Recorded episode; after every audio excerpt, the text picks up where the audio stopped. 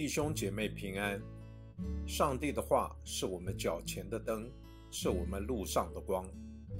让我们每天以三读三祷来亲近神。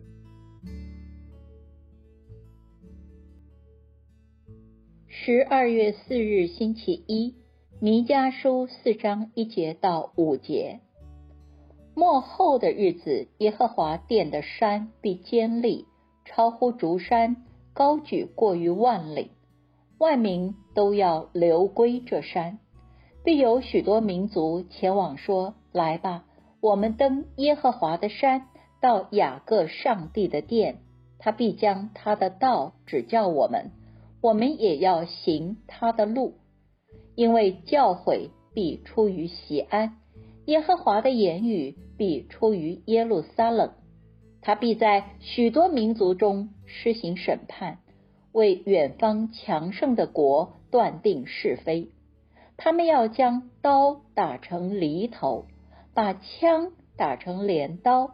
这国不举刀攻击那国，他们也不再学习战事。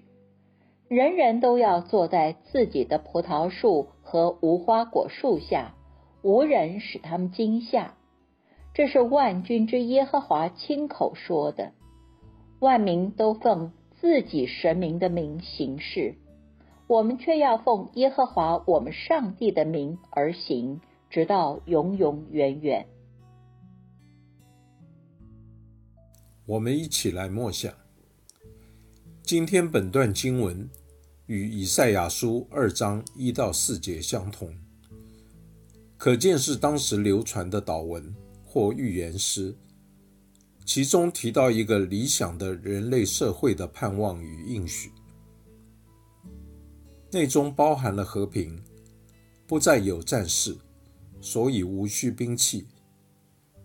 一个平安的环境，我们可以享受自己辛劳的成果，没有被夺去的惧怕。个人可凭着良心做事，而不会有冲突。这样一个社会的实现是上主的计划。这计划的成就，要在第二段经文中提到的伯利恒诞生的孩子身上。请从这个角度思想基督降生的意义。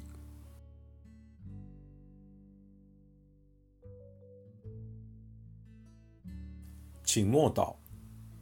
并专注默想以下经文，留意经文中有哪一个词、哪一句话你特别有感触，请就此领悟，以祈祷回应，并建议将心得记下。